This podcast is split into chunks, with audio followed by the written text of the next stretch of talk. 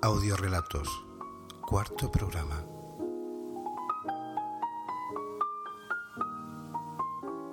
La vida debería ser al revés. Quino.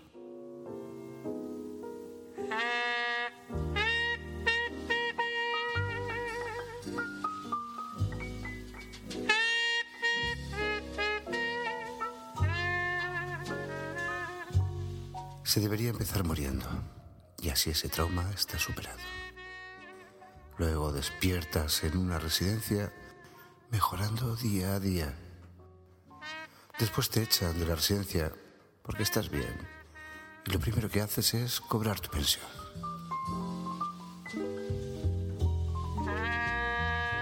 Luego, en tu primer día de trabajo, te dan un reloj de oro.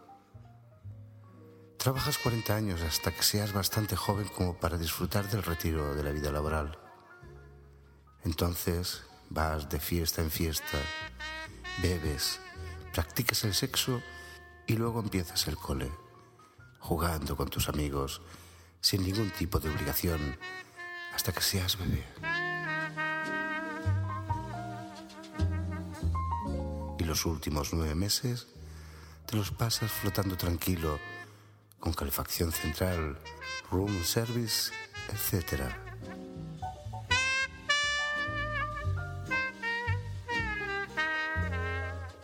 Y al final abandonas este mundo en un orgasmo.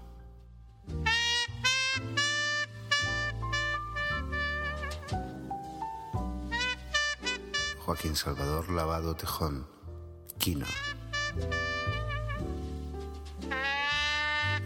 Argentino de padres inmigrantes españoles, andaluces, malagueños. Pensador, humorista gráfico y creador de historietas.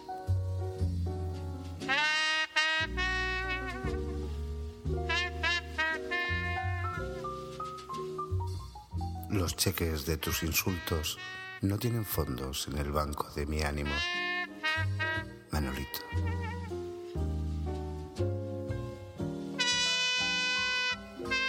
Amo a la humanidad. Lo que me revienta es la gente. Susanita.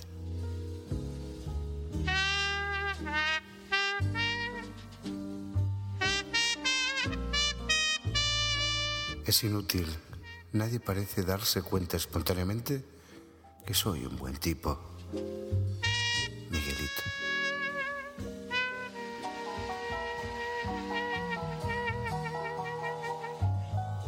Cuernos hago con el agujerito que siento dentro mío cuando no estás?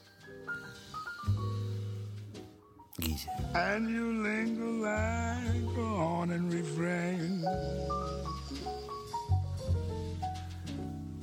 And I find you spinning round. Hasta mis debilidades son más fuertes que yo. La voluntad debe ser la única cosa en el mundo que cuando está desinflada necesita que la pinchen. Felipe. You go to my head like a sip of sparkling burgundy brew. ¿No será acaso que esta vida moderna está teniendo más de moderna que de vida?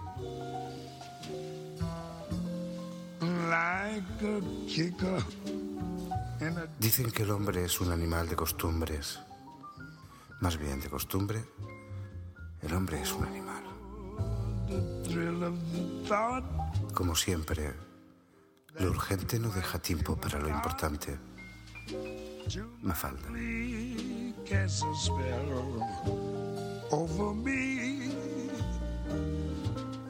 Una pulga no puede picar a una locomotora, pero puede llenar de ronchas al maquinista.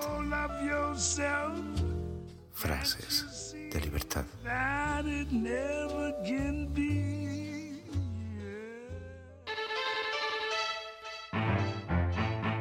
De la escritora María José Moreno.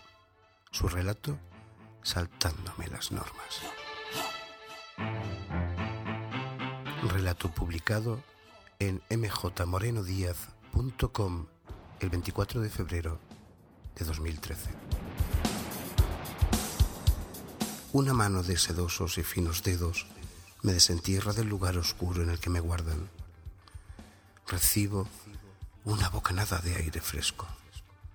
Ella me desliza con delicadeza de abajo hacia arriba y luego me deja reposar en la parte superior de su muslo tras colocarme en la posición exacta que desea.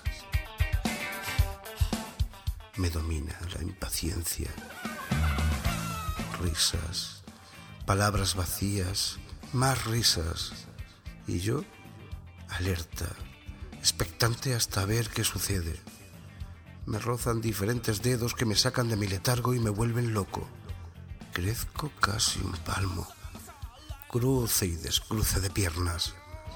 Palabras obscenas, divertidas, ardientes, febriles, caricias que no cesan. Me aprietan, oprimen y comprimen. Juguetean conmigo. Uf, ¿Qué será de mí? No puedo aguantar más frenesí. De pronto, cuando menos lo espero, un tirón.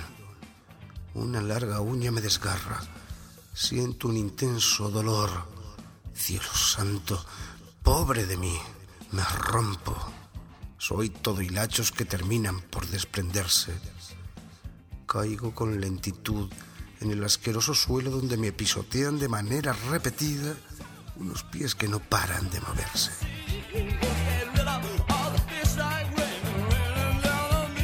Y allí, roto, manoseado y ultrajado, tomo conciencia de lo dura que es la vida de un liguero.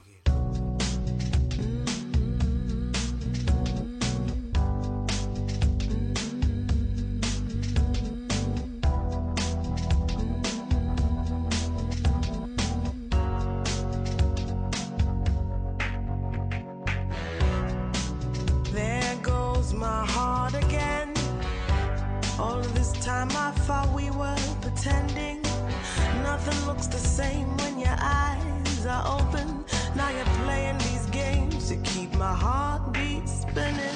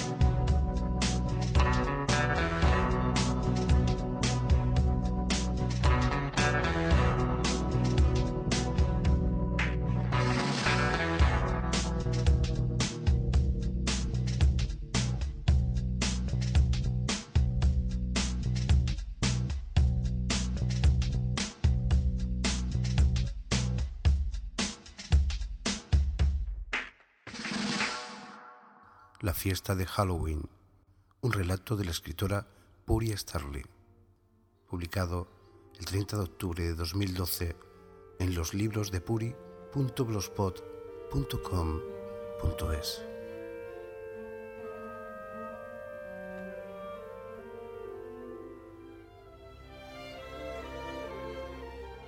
había recibido la invitación por medio de una carta. Era un pedazo de papel de pergamino, avejentado y de color ámbar, enrollado y atado con un cordel de cuero marrón. No esperó siquiera entrar en la casa, se sentó en el banco del porche y comenzó a desanudar el cordón con mucho interés y sumo cuidado. Hacía tiempo que su buzón no estaba lleno y aquello era una sorpresa y todo un acontecimiento.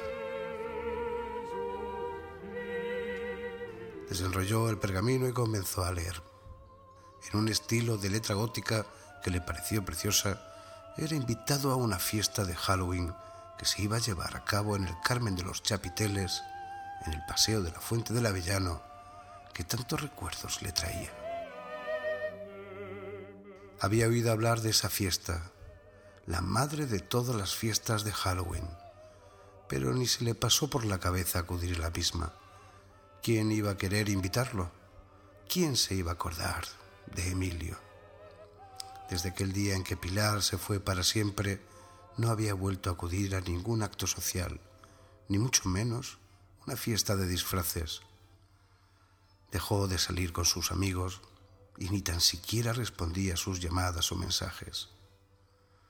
Dejó de tener vida y se encerró en su casa con sus recuerdos y sus fantasmas del pasado. Pero aquella invitación tenía algo mágico, algo que le hizo sonreír y plantearse un ¿por qué no? En la invitación se dejaba claro la obligación de ir disfrazado adecuadamente para la ocasión, por lo que desempolvó su disfraz de vampiro, aquel que se ponía cuando acudía con Pilar a esas fiestas que tanto le gustaban se maquilló a conciencia el rostro y salió de su casa rumbo a la fiesta de Halloween. No había mucha gente por el paseo de los tristes. No obstante, se cruzó con algún que otro grupo de muchachos y muchachas disfrazados. Unas tristes farolas iluminaban la mítica calle, como si ellas también se hubieran vestido para la ocasión. Lo cierto es que aquella poca luz le hizo girar la cabeza a la derecha para quedarse nuevamente deslumbrado por aquel palacio nazarí, que fue lugar de tantos paseos y tan buenos momentos vividos cuando ella estaba a su lado y que esa noche, como una eminente centinela, guiaba su camino. La gran verja de hierro de la puerta del Carmen de los Chapiteles estaba entreabierta. La terminó de abrir y no dudó en entrar. Miró a su alrededor mientras se adentraba en el inmenso jardín jalonado de rosales. No había nadie, ni se oía ni un ruido humano, solo el gorjeo de los ruiseñores y la música del agua al caer en las múltiples fuentes que engalanaban el Carmen granadino. Hileras de ramas, verde intenso de yedra y verde claro de enredaderas se descolgaban desde lo alto del tapial. El entusiasmo y el enajenamiento que le producía tan bello lugar y el perfume de cientos de galanes de noche le hacían olvidarse del recelo y el desasosiego de un principio. Detrás suyo, un ligero sonido de lo que parecía el chasquido de las hojas secas al ser pisadas lo puso en alerta y la curiosidad le hizo volverse. Al fondo de las frondosas copas de los árboles que se alzaban por encima del tapial de la entrada y se erguían airosamente en busca del cielo, vio lo que parecía la silueta de una persona. La distancia le impidió distinguir más allá de un vestido una capa de negro azabache y una capucha que le cubría la cabeza y que dejaba escapar un largo y oscuro cabello sobre los hombros. La sutileza al andar no dejaba lugar a dudas de que se trataba de una mujer. Aquella presencia femenina se encaminaba hacia el exterior del Carmen y Emilio motivado por una extraña razón, fue tras ella sin poder dejar de mirarla. Ya no se acordaba de la fiesta de Halloween, ni de su disfraz de vampiro, ni de su acertado maquillaje donde las negras ojeras destacaban en su níveo rostro. Solo podía pensar en aquella mujer que delante y a solo unos metros de él caminaba como si de una presencia etérea se tratara por el camino de la fuente del Avellano.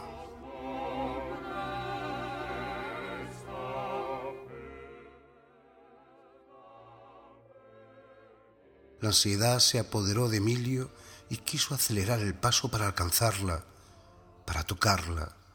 Un dulce presentimiento le sobresaltó. Pilar, ¿eres tú, Pilar? Gritó con todas sus fuerzas. La figura femenina se detuvo y se dio la vuelta para recibir a su amado. Emilio pudo entonces alcanzarla y al ver que realmente se trataba de Pilar, la abrazó con ternura al tiempo que unas lágrimas escaparon de sus ojos arrastrando el blanco maquillaje. Emilio lo acarició el rostro. Un escalofrío le recorrió la espalda cuando sintió la frialdad de su piel. Ella se retiró la capucha dejando entrever unos hermosos pero tristes ojos marrones que lo miraban con cariño. Lo asió de la mano y caminaron juntos hasta el mismo borde del corte en la colina donde allá abajo discurre el Darro. Se miraron con entrega una vez más. Ella sonrió y se perdió entre los arbustos y matorrales que bordean el lugar. Emilio siguió sus mortales pasos.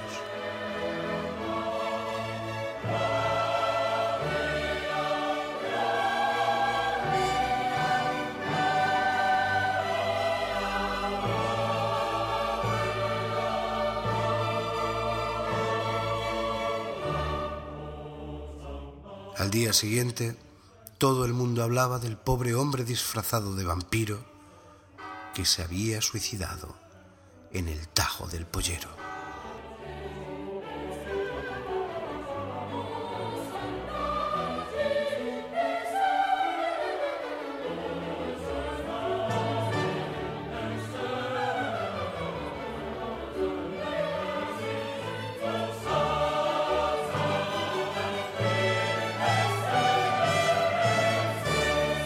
Audiorelatos.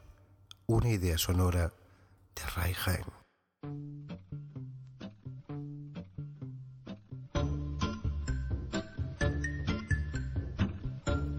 Para más información, audiorelatos.wordpress.com.